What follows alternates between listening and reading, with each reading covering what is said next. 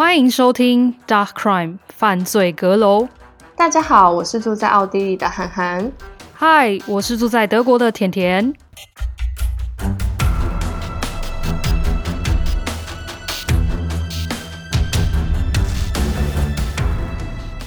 今天在节目开始前，想先跟大家说明一下免责声明：这集是关于儿童性犯罪的内容。在描述案件的过程中，也会有可能令人不适和较强烈的用字遣词，但是这些呢，都只是针对案件的真实陈述，并非代表我们的立场。如在收听过程中有感到不适，请斟酌收听。那为什么我想要分享这样一个案件呢？主要是因为德国在近年来，出现许多儿童性犯罪的案件，已经变成德国的社会问题跟议题。所以，我想透过这样分享这个案件，提高大家对这个议题的关注以及关心。我在节目尾声也会跟大家分享一下德国的儿童性犯罪数据，以及德国政府对抗这类议题的相关政策与措施。我今天要讲述的是一件叫做 Staufener Missbrauch 的案件。Staufen 位在德国巴福邦的黑森林地区，也就是德国的西南边，靠近弗莱堡的一个小镇，开车只要约二十分钟。此案件呢，被巴福邦的刑事局视为一起最残酷的儿童虐待案。二零一八年的三月呢，判了一位母亲 Bearing T 以及他的伴侣 Christian L 各超过四十项的罪名。因为呢，两人在二零一五年到二零一七年之间多次性虐待儿童，而这里讲的儿童呢，是 Bearing T 的亲生儿子。为了保护受害人，加上是未成年，所以网络其实没有提供任何的名字。那我在这里陈述案件时呢，我就会用 Nicholas 来称呼儿子。最令人气愤的是呢，二零一八年的 Nicholas 才将近十岁。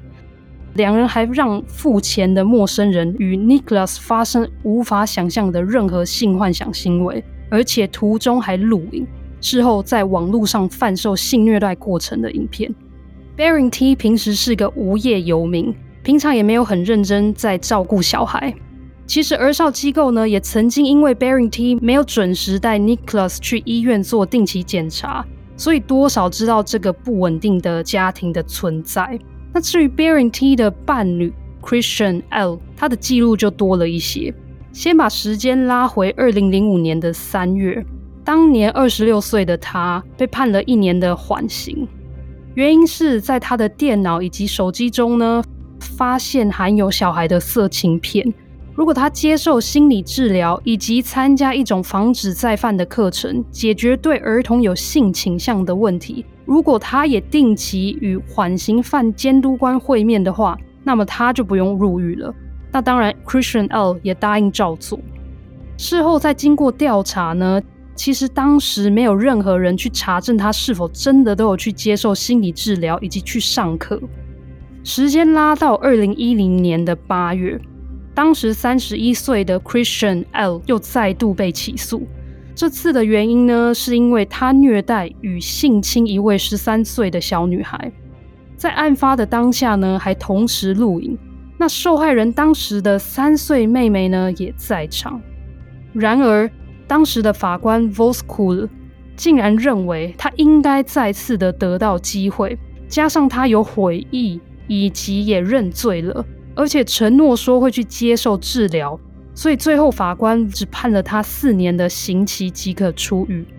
时间快转到二零一四年，也就是 Christian L 出狱的时间，因为被视为有可能再犯，所以只能在有小孩的父母陪同下与小孩有任何的接触。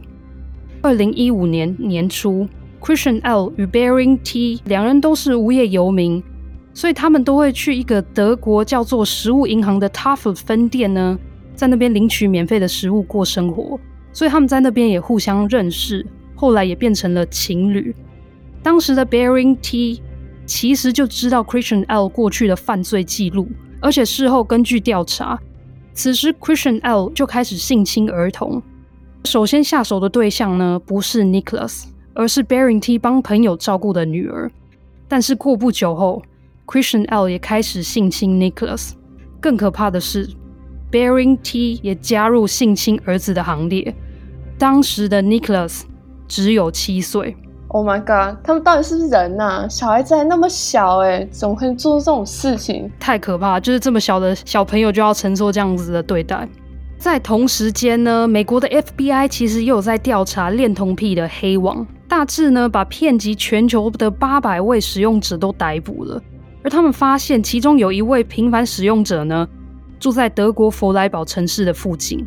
二零一六年初，FBI 也把这个消息通知了德国检察当局。当时的检察人员呢，就把目标锁定原本就有相关犯罪记录的 Christian L。但是没有人知道这个资讯是否有传达到给其他相关的部门，像是法院啊、儿少机构，或是当时 Christian L 的缓刑犯监督官。但是可以确定的是呢，Christian L 没有因此被询问或是做任何的起诉。在同年的八月呢，Christian L 竟然胆敢向法院申请解除禁止与孩童有接触的禁止令。还好的是被法院拒绝了，可是他还是不顾法院的禁令呢，在当年的九月私自搬入 Baring T 还有 Nicholas 住的地方。过不久后呢，Christian L 的缓刑犯监督官第一次向法院提出控诉，告诉法院说 Christian L 跟 Baring T 还有 Nicholas 同住。这次的控诉呢，在五个月后就没有消息了。再来第二次的控诉，还是没有人理会。直到第三次，时间来到了二零一七年的三月，经过缓刑犯监督官多次的提出呢，Christian L 一直有跟 Nicholas 接触，警方才开始比较积极，而少机构也有开始介入，把 Nicholas 带离 Baring T 以及 Christian L 的家中，寄养在寄宿家庭。可是非常不幸的是呢，四周后，Nicholas 又被接回了家中。Baring T 向法院提出抗议，那法官也说明，因为看不到任何性虐待儿童的迹象与证据，而且 Baring T 答应法院会接受心理治疗，所以他就让 Baring T 把 Nicholas 接回家了。当时在法院呢，Baring T 也向法院保证，当 Nicholas 接回家后呢，Christian L 不能住在他们的家中。在这次的审核当中，Nicholas 从来没有受到任何的协助，他没有被儿少机构或是法院私下的询问或是关心。但是更扯的来了哦，当时法院忘记去指出哪一个机关部门要来监督与查证，就是查验 Christian L 是否真的没有住在 Baring T 的家中。法院后来才表示，他们以为儿少机构会做好监督的角色，而儿少机构则说他们没有收到法院的通知与要求。而当时让 Nicholas 再度回家的法官被以妨碍司法公正起诉。他后来甚至以证人出庭 Christian L 的案件。当时他说明没有人告诉他 Christian L 过去的犯案记录。所以我现在就在猜测，就在想说，德国的法官他们做事是到底是很谨慎还是很草率？因为通常法官在审理一个案件的时候，不是就是要把过去任何的记录先了解清楚之后才做一个判决。可是这个法官好像就没有。等一下，而且他在审理的时候，是不是应该是会有这个人的资料吧？怎么可能完全没有犯罪记录？我在猜想，因为当时 Christian L 他被起诉的时候是一个性犯罪，但是现在 Barrington 跟 Nicholas 他们在的法院呢是家庭的法院，所以我在想，他们可能法院之间是因为不同层级或是不同领域的关系，他们的资料没有交流到，所以这位法官呢，当时就只是口头听说，哦，呃，现在 Christian L 可能有跟 Nicholas 有接触，他的资讯就只有这样子而已。所以他不知道说 Christian L 其实已经曾经有犯过罪，所以这个犯罪记录真的也太不流通了吧？这样感觉好像没有什么用诶，像是法官也竟然没有办法轻易的看到这个犯罪记录，这也蛮奇怪的。反正我们从目前陈述到这边，你就可以知道说很多机关在沟通上呢是非常的不流通的。不然为什么儿少机构在此时也没有跟法院提出呢？因为儿少机构是知道这件事情的，对，而且知道他们是有问题的家庭，没错。但是在我们刚刚听到的，他们就只是在互相推卸责任。法院没有告诉我要这么做，所以我就没有这么做。好，我们继续。二零一七年的六月呢，Christian L 第三次被起诉，因为他又违背了缓刑的规定，所以法院当时判他四个月的刑期。然而，因为他寻求了上诉，此判决呢就被判无效了。但是呢，他还是照样继续住在 Barrington 跟 Nicholas 的家中。同时间，Nicholas 在学校终于鼓起勇气向一位同学说，他在家需要脱光，而且被人观看。德文叫做 Ausziehen und anschauen lassen。当时的老师有向儿少机构提出这个事情，当时的机关的回答是，这个说法有点模糊，所以他们就没有采取任何的行动。也就是说呢，这个资讯没有传到警局、法院、高等法院，没有人知道。而且呢，儿少机构是知道 Christian L 过去犯下的罪行，所以我在想。面对 Nicholas 这样的说明还不够清楚吗？请问哪一个小孩需要在家里被脱光，而且还要被看呢？再来是比较令人也气愤的是呢，后续没有人询问 Nicholas 或是 Nicholas 的老师，以及 Nicholas 告知这个秘密的那个同学，他都已经鼓起勇气讲出去了，真的很无助诶，就是完全没有人愿意帮他的感觉。对，所以这就会造成说，那个小孩就想说，反正我讲了也没用，所以他可能又继续承受下去。他可能在家里又被家人威胁，这个对一个小孩来讲，真的是像是地狱般的生活。当时承办人员就说，他都有按表操课在执行这个事件。大家就会问说，那你为什么当时不询问 Nicholas 呢？他说他不希望 Nicholas 因为害怕而封闭自己。可是我就在想，难道不闻不问就比较好吗？此时，Christian L 和 Baring T 的案件来到了高等法院的手中。当时的法官就是当初在审判 Christian L 性侵十三岁女孩时，认为 Christian L 还有救的那位法官 foscool。因为他不知道 Nicholas 在同时间有向同学反映在家需要被脱光以及被看的情况，所以 Voss cooler 法官呢，只有再次的强调 Christian L 不准与 Nicholas 有任何的接触。但是我再次的告诉大家，这里没有任何人去查证 Christian L 是否有照做。Baring T 向法官保证，Christian L 真的没有跟他们住在一起，也没有跟 Nicholas 有任何接触机会。Voskuhle 法官也对于 Baring T 的教养没有任何的质疑，所以也不用有任何社福机关的协助以及参与或是介入。那也认为说他正在接受心理治疗。所以不需要再接受其他的精神治疗，尤其 Baring T 整体来说呢，都很配合法院的指示。但是呢，这整起事件中呢，还有一个地方出了问题，也就是 Christian L 在缓刑之后呢，他一直都有在接受心理治疗。他的心理治疗师过去表示，整体而言呢，Christian L 的情况有逐渐改善以及好转，甚至也开始表达他的情绪。所以治疗师认为，让 Christian L 与小孩接触应该会带给他正面的效果。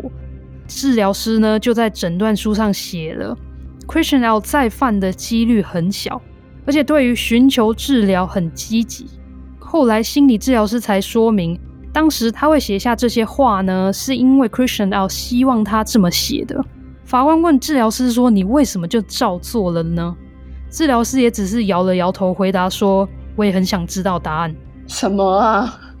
他他是他才是专业的吧？他怎么自己写，然后自己不负责任？他这心理诊断书非常的重要，诶。但是后来根据媒体报道，其实这个治疗师他没有办法权利，就是在当有一个法院去叫一个受刑人或是缓刑的受刑人去心理治疗的时候呢，这个治疗师他没有办法有权利就直接写说，哎，他不会再犯，就是没有办法写出这个诊断书啦。这个诊断书是需要还要呈到上级去给他们去检验过之后呢，才能真的确定审。我是在想说，也许 Christian L 他在法院面前，或是在治疗师面前，甚至在监督官面前呢，都可以有很魅力跟带有忏悔的态度，所以大家就会被他牵着鼻子走的感觉。嗯，就表现出他好像有忏悔的感觉。对，可是还有个问题是，所以他从来没有被诊断成是恋童癖吗？没有，大家就只是觉得说他的性倾向有问题而已。哦，这也是一个很大的疑点呢。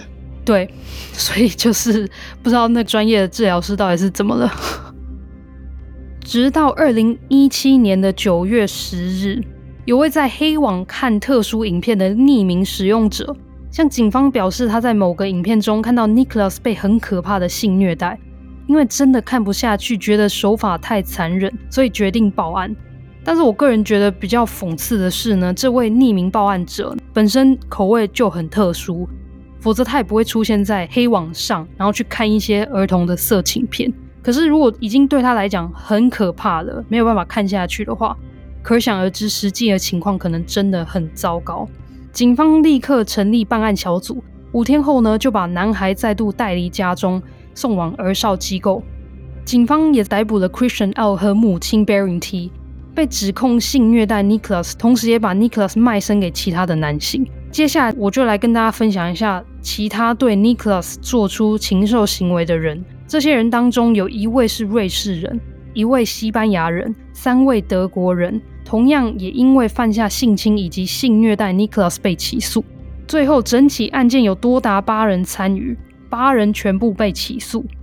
四十一岁的德国人 Marcus K 被以性侵罪起诉。被判了十年有期徒刑，结束后还需要被监管。德文称这样的刑期呢，叫做 Sicherheitsverwahrung，英文叫做 Preventive Detention。因为法院认为这些人放出去的话，对大众来说有可能会有一定的危险，所以把这些极度危险以及可能再犯的人关在一个叫做监管机构的地方。相对于其他在监狱的受刑人，这些人有比较多的自由还有福利。这样的刑期也会两年被法院检视一次，看受刑人是否依然对大众有危险。Marcus K 被精神科医师断定有同性恋童癖，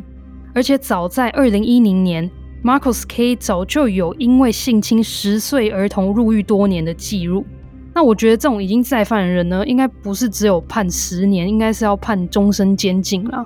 另外一名五十岁的 Knut S 德国人。他曾经对 Nicholas 做出两次性侵，而且同时间呢还把过程录影下来，以及把影片散播出去贩售，最后被法院判了八年的有期徒刑。因为这是他第一次犯案，所以没有后续的监管。下一位四十四岁德国人 Daniel V，同样也被判了八年的刑期，结束后也需要被关在监管机构中。这位男性联络了 Christian L，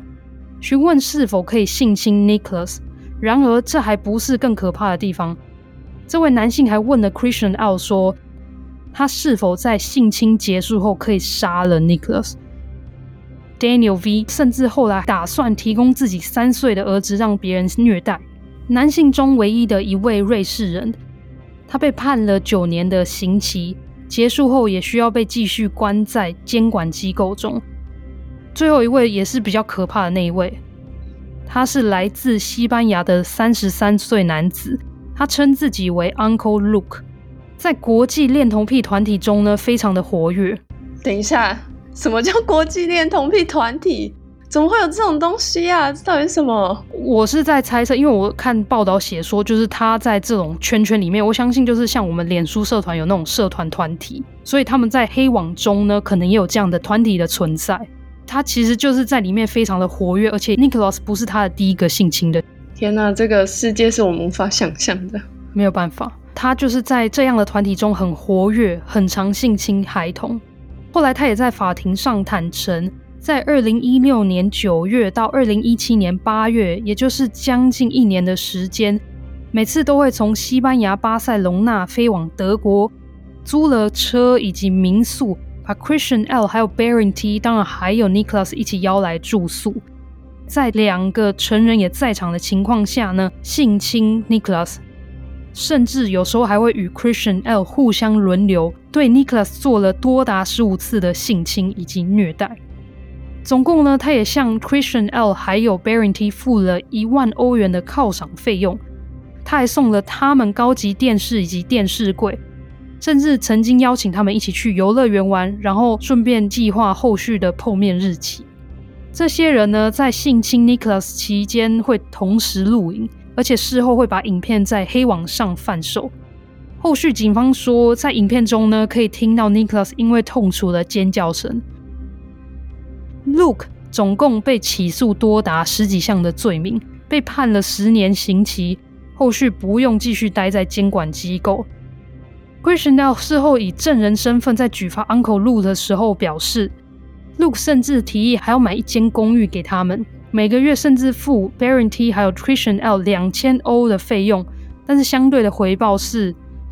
，Luke 希望可以随时能性侵以及性虐待 Nicholas。那为什么警方会追查出 Luke 的下落呢？其实这时候就要感谢当时租民宿给 Luke 的老板娘。当时他对于就是每次看到 Luke 跟 Nicholas 出现的画面的时候，就觉得非常的怀疑，所以就把 Luke 在德国租车的车子拍下来。后来警方才循线找到当时租借这台车的 Luke。据 Christian L 他的描述呢，有些男性会以五十欧的价格付钱给 Christian L 还有 Baron T，用来取得性侵 Nicholas 三次的机会。同时，Christian L 还说明。收取这些钱的原因呢，不是真的因为想要靠卖 Nicholas 身体来赚钱，而是因为跟其他男性同时一起性侵 Nicholas 会让他高潮。为何 Christian L 会开始以证人的角色来协助警方办案呢？他完全只是因为想要减轻他的罪行而已。最后，法院审判 Christian L 十二年的有期徒刑结束后，还要待在监管机构。Baron T 母亲呢，则是被判了十二年半的有期徒刑。那我再来做一点延伸的小补充：为何 Baron T 已经在法院上跟法官做了那么多次的交流，而且每次跟法官保证说他绝对不会让 Christian L 跟 Nicholas 有任何的接触？为什么法院就这么容易的相信 Baron T 或是相信这位母亲呢？其实大家通常就比较难能想象，说母亲会对自己的小孩也同样做出这样残忍的性暴力举动，也因为大家都觉得说母亲通常都是那一个会保护自己孩子的人，所以当 Baron T 在法院把自己呈现塑造成一个很保护自己小孩、很爱自己小孩的母亲的时候呢，就很容易让人家相信。再来是 Christian 和 b e r i n g T 在犯案期间呢，多次的威胁 Nicholas，如果他不照做的话呢，就会把他送去感化院，甚至还说，如果 Nicholas 不照做的话呢，他们也没有钱继续养他。由此可见，许多犯案人呢，会使用身为父母的权利威胁孩子要把他送走，或是说不能继续养他，或是不能让小孩继续上学等理由。让小孩照做他们不想做的事情，小孩也不能跟其他人说家里发生了什么事情，不然家里会开始破碎，或是妈妈或是爸爸会因此不开心而生病。懵懂无知的小孩就很容易相信。大家也会想说，为什么 Baron T 会一直协同 Christian L 做的这件事情，虐待自己的小孩呢？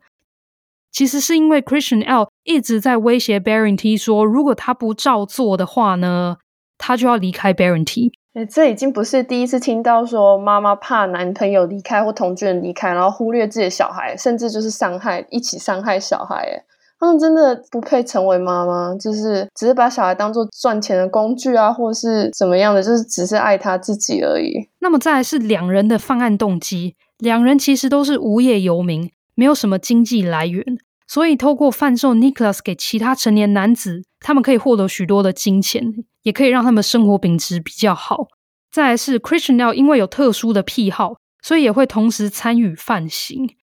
而 Baron T 的参与呢，就像刚刚提到的，除了金钱以外，他也许就是因为他是一个怕孤单的单亲母亲，所以开始有点依赖伴侣 Christian L，那也很害怕对方会离开他。对啊，非常自私啊，完全没有想到小孩子，而且让小孩子陷入一个地狱般的成长环境。我想讨论的有几点，就是儿少机构方面，他们早就已经发现情况不对了。在 Baron 还没有跟 Christian 同居的时候，他们就已经发现整个教养环境对孩子并不是很好，却没有主动介入。第一个就是妈妈是无业游民，她根本就没有经济来源教养小孩子。为什么没有把小孩送到托育机构，或是至少协助妈妈可以就业，或是申请补助？或是定期去探访他们。这里我可以做个补充，其实呢，Baring T 他会去我刚前面提到他在 Tafel 就是食物银行认识 Christian L 那边呢，其实就是他有去那个工作局、劳工局去寻求就是协助跟想要就业，所以劳工局才算是告诉他说可以去那边领一些免费的食物。那在德国呢，其实，在对于这些失业游民呢，他们是有一个叫做 Hartz IV 的，就是 Hartz Four 的东西，大家可以去那边申请。我是在想，就算有小孩，就算你是无业游民，如果你可以申请一些官方的补助的话呢，其实，在德国基本上还是可以把小孩留在身边的。所以，其实说真的，德国机构是还是会希望小孩都在父母身边，所以他们不会就这样子一到这样啊没工作就把小孩从父母身边拿走这样。有一个点他们没有做到的时候，就是没有去定期去查看这个小孩的情况。我在收集案件的过程中呢，其实有看到，就像我刚刚前面提到的，其实 Barenti 在照顾 Nicholas 的过程中呢，都有一点疏忽跟忽略他，像是他没有定期带他去医院检查之类的。所以儿少机构确实在这边呢，没有做到他们把关这个这个部分。对，如果做到的话，也许孩子不用受那么多苦。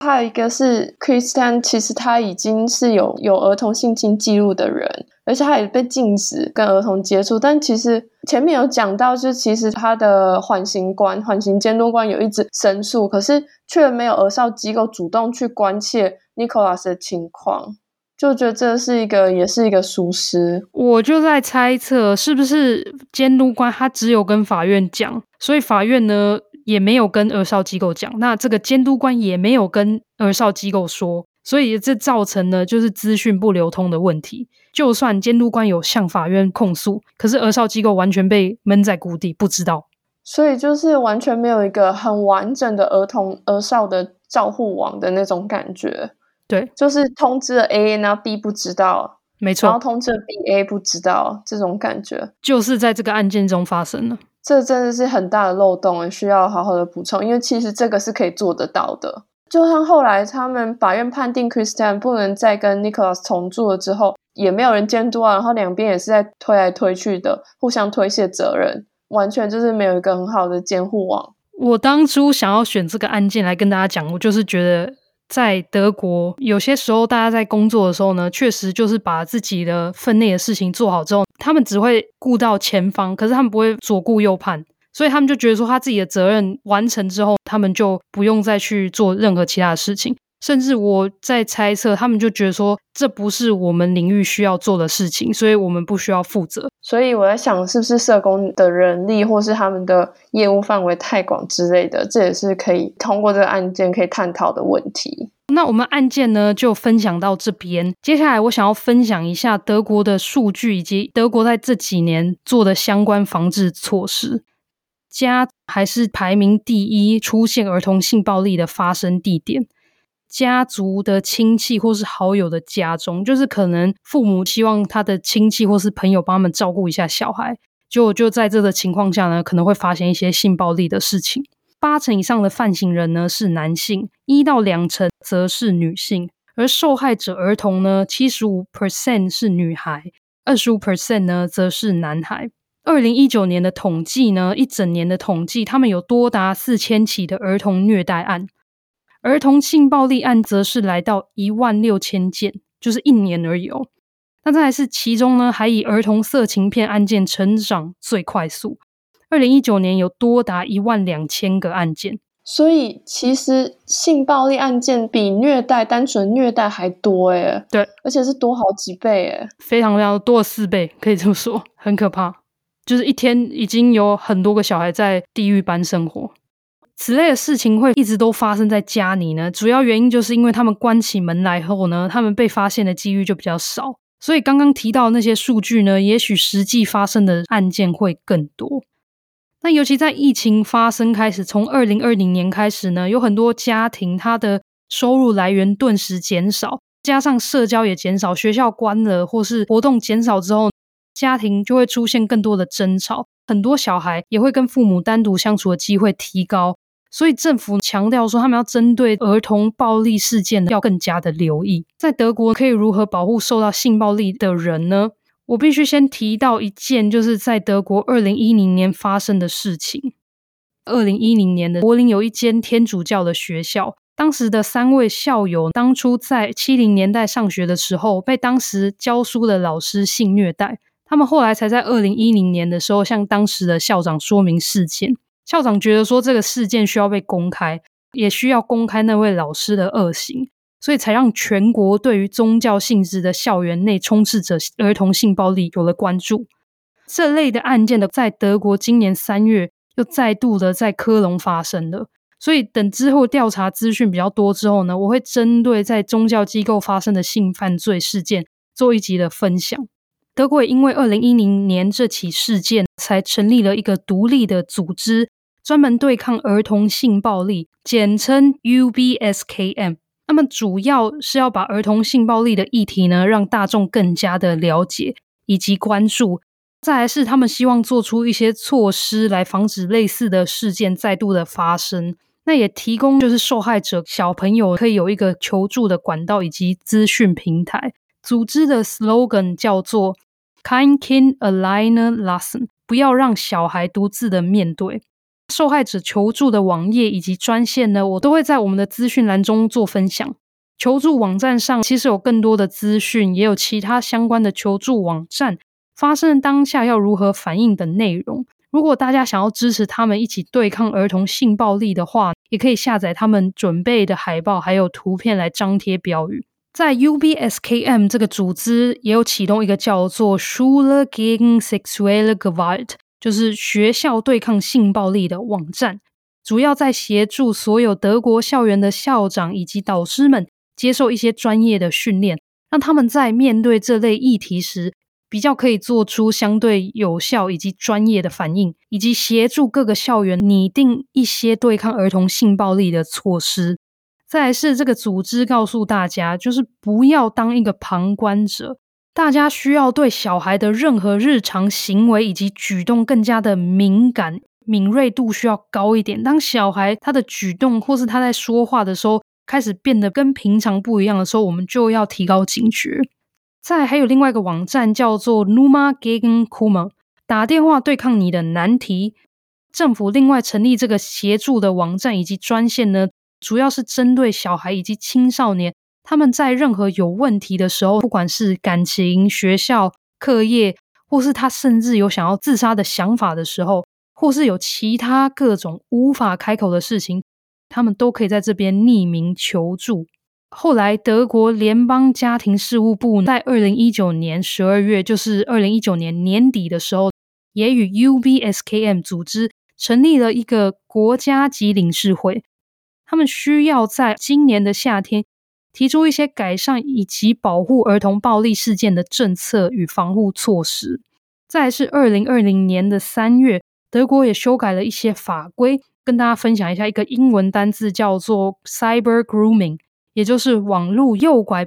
只要有人在网络上试图诱拐小孩，而且诱拐背后的意图呢，是要企图性虐待儿童或是拍摄儿童色情片的话，就会被起诉，那判刑大概三个月到五年不等。就是韩国最近也有几个就是儿童性侵的案件，或是虐待、纯粹虐待案件，还蛮受人家关注的。第一个就是韩国素媛案，就这个也有拍成电影，后来那个主嫌被判十二年，判这过程也是非常的可怕。素媛呢，她最后被性侵完之后，她其实完全没有办法自己排尿或者是排便，所以她必须终身都带着尿袋啊，需要就是让她能够正常的排泄，其实对他一辈子都造成很大影响。这个主嫌后来呢，因为他算是去年的时候出狱的，后来就是因为这个关系，他有一个新的法案，当性侵害犯罪者，就是尤其是儿童性侵犯罪者出狱之后呢。他的个人讯息，就是譬如说他的名字、住址、照片，都要在网络上公开五年。他还要佩戴电子脚镣。但是其实有一点还是很可怕，因为他的妻子不相信是她老公犯罪，所以他们现在还住在被害人附近的社区。这是一件很可怕的事情。其实受害人爸爸很没有办法接受这件事情，我也没办法接受。你想一下，我的小孩被这个人。做这种可怕的事情，然后他还住在我家附近，光想我就气死了吧？对啊，而且其实基本上就是对他造成终身的伤害耶。然后你出门可能还会遇到他，然后就觉得很难以接受。所以其实这件事情也被就整个韩国社会挞伐。但是他因为他有所有的讯息都有公布在网络上，就是照片啊，所以他走到哪应该大家都知道他是谁。第二个呢？他也是一个案子，但是他没有像是素媛案有一个代称，他是有被拍成一个电影，叫做《孩子的自白》。他其实，在电影里面是男童，可是原案是女童。先用电影来解释好了，就是男童其实他有个姐姐，他们是本来跟奶奶一起住，然后后来他们被亲生爸爸带走，爸爸跟母亲离婚，所以爸爸一个人带着他们，然后后来又结交了另外一个女性，然后这个女生就成为他们的继母，但是继母其实常常会殴打他们，而且打得很严重。最后一次是这个小男生被送到医院的时候，他是所有的内脏几乎都破裂。继母还逼姐姐认罪，说是她跟弟弟打架，所以她才就是杀了弟弟，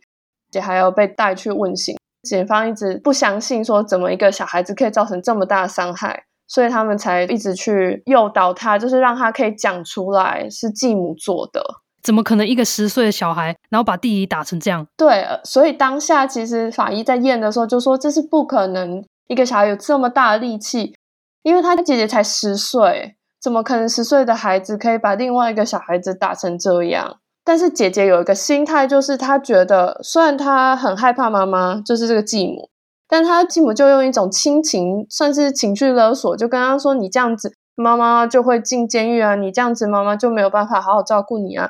如果你出来认罪，妈妈会好好照顾你啊什么的。”所以姐姐就一开始是没有办法讲出来是继母做的。这个现象呢，其实就是所有，应该不是说所有，就是很多加害人，尤其是当他是小孩的父母亲的时候呢，会用这样的权力，算是有点威胁，又有点利诱，或是有点像是讲说，哎，如果你不这么做的话，妈妈可能就会不见的方式，让小孩会害怕说会失去妈妈，就算妈妈是那个很可恶的人。对对，没错，就是利用小孩子对于家长的这种依赖感。就算他觉得很害怕，但是他又不想要失去妈妈，就是那种利用小孩子天真的这种依赖感，让小朋友完全相信爸妈的这种谎言吗？然后对他们做出更可怕的事情。你讲的那个天主教学校的那个案子，就让我想到韩国还蛮多对儿童的性侵、性暴力案件，他们有拍成电影。另外出《熔炉》，后来有催生一个熔炉法案，就是让他们。对于儿童性暴力、性侵害这个，又是防护网有更完备，所以就是希望，就每个国家都应该更重视这一块。没错，我在收集这个案件的资料过程中，我有大概三个情绪，很明显的三个情绪。第一个就是愤怒，愤怒说为什么会有这样的父母亲对小孩做出这样的事情，然后还有一些禽兽。为什么愿意就是付钱，然后来对小孩做出这样的事情，甚至提供自己的小孩让别人对他做出这样的事情？所以我觉得非常非常气。那当然还有很气的是，为什么一些政府的机关呢这么的推卸责任跟不负责任？无言呢，也就是延续刚刚的说的，为什么儿少机构或是法院或是任何的掌握要权的那些人呢，为什么都没有尽到自己的专业跟责任，还有能力去保护这么天真无邪的小孩？那最后是我还有一个情绪是非常的痛心，就是一想到二零一七年也离现在也大概快四年而已，你可以想象，就是在这之间或者在这之前，有更多的小孩也是像 Nicholas 这样被对待的时候，那个整个是